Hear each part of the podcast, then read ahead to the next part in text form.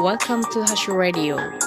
This program is supported by you. ハシです。皆さん、今日は3月の3日ですね。ひな祭りをお祝いした方も多いんじゃないでしょうか。私は今、こたつで話しておりますが、鼻先20センチ前に、おひなさん飾りではないんですけれども、食欲。ひな祭りのために売られていたサラダセットをね、今日は珍しく買いまして、これを目の前に眺めながら喋っておりますよ。さてね、今日お話しすることはですね、この画像を見てください。何の画像やと思いますか？見える方。影絵の話ではないんですよ。これ蛇の上手に影絵をしていますが、そうではなく、私の左腕にはまっている時計にご注目ください。この時計、今日我が家に届いたスマートウォッチでございます。いやいや、私ね、このスマートウォッチ、1年間ぐらいずっと憧れていたんですよ。私だけではない。夫もそうなんですよ。今日私たちは夫婦揃って晴れてスマートウォッチのデビューをいたしました。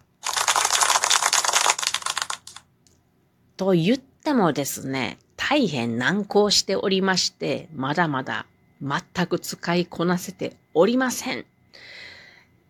今日はこれの、うーん、ダウンロードとかなんかね、いっぱいいろんな難しいことやってね、私は頭が痛くなって1時間寝ていました。この、このスマートウォッチの名前はですね、フィットビットと言って、いろんな健康に関することが、様々なことができるはずなんですけれども、一個もできておりません。どころか、健康どころか不健康になって寝込んでいたわけなんですけど、なんとか付き合っていきたいなと思います。まあ、それはおいおい話していけたら、いけたらいいなとは思っておるんですがね、今日お伝えしたいのはこのスマートウォッチの中身ではなくてですね、ひょんなことから心拍数の話ですよ。まあね、スマートウォッチをつけて、その自分の心拍数なども測ることができるんですよ。あ、ちょっと待って、その前に言いたいことあります。なぜ私がこのスマートウォッチを買買いたいと思ったかというと、友達がね、このスマートウォッチで、なんかこう、電話に出たりですね、時計で電話で喋るっていうかっこいいじゃないですか。それから、なんとこの電話じゃない、腕時計でですね、コンビニで支払いとかやってるんですよ。まるで、ウルトラマンの、ウルトラ警備隊の腕時計型通信機、ビデオシーバーじゃないですか。超かっこいい。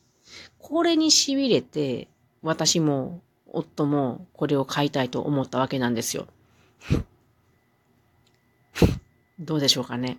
他のはどうでもいいんですけど、まあ支払いができるとか、まあそれでね、あのー、買い物ができる電車に乗れちゃうなんてすごいですね。まあそれに今すごい難航しててできるかどうかわかりませんが、やってみたいと思います。そうじゃなくてね、言いたいことは、心拍数が見れるっていうことで、私心拍数見てみたんですよね。他にもいろいろ見れるんですよ。歩数とか、なんか歩いた距離とか、消費カロリーとか、様々なものが見れるんですけど、あ、なんかあの、夫が焼いてくれてるものがピーと言いますが、あの、今日はグラタンなんですね。夫が焼いてくれてます。で、その心拍数普段何も気にせずに生活してるんですけど、見たところ私の心拍数がね、54bpm だったんですね。これ54回1分につき心拍打ってるっていうことです。で、ちょっと夫がガチャガチャしてますが、あの、安静時の心拍数に至っては 53bpm で1分間に53回っていうことなんですね。へーって思ってたんですよ。でも、それが、あの、多いのか少ないのか私には判断が全くできなくって、なのでインターネットで調べてみたんですね。そしたらね、こんな風に出てきました。1分間に59回まではアスリート。1分間に60から80回は一般人。1分間に81回以上は体力不足、体調不良などっていう風に出てきたんですね。ちょっとガチャガチャ落としてますけどごめんね。あれれ？私53回だよ。アスリートの枠だよと思って、おかしいなと思ってさらに調べてみたんですね。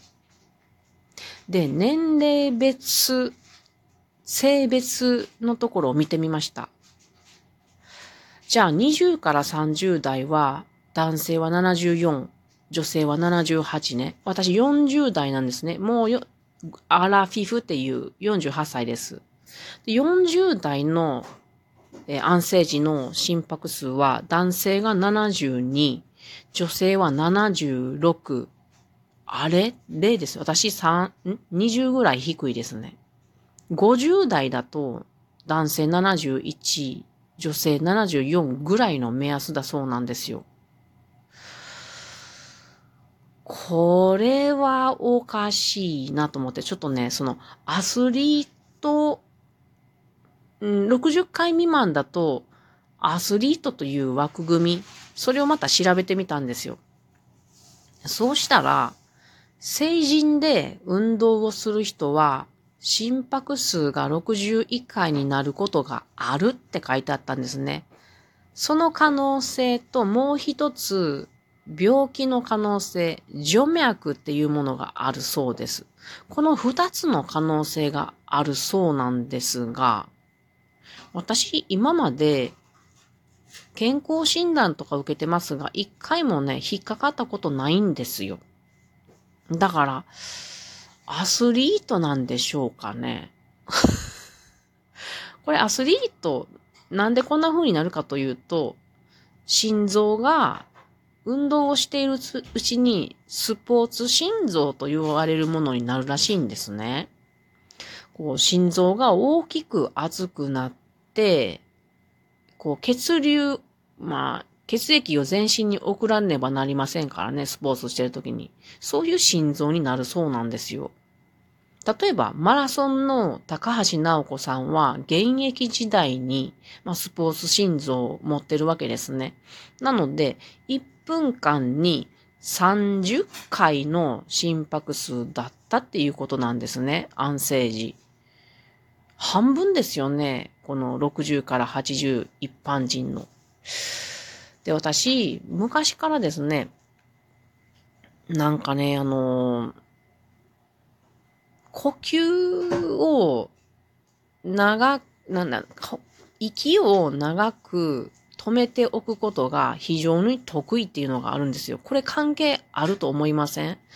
小さい頃からね、よくね、あの、息を止める訓練してるんですよね、勝手に。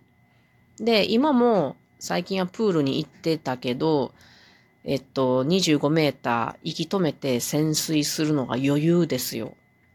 で、中学生の時は、あの、帰り道、下校時ね、めっちゃつまらないじゃないですか。その時に、電柱一本分息を止めて歩くとかそういうやってたし、あ目の前にあの、グラタンが持って来られましたね。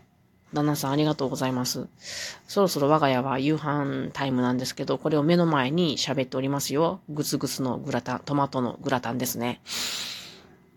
まあ、そんなかん、こんなんでですね、私はもしかしたら、あの、アスリート心臓なのかなって思った次第でございますが、でもね、ちょっとね、除脈も気になるので、近々ね、あの、健康診断を受けてね、それで何もなけりゃ、私はアスリート心臓なんだなと思っておこうと思います。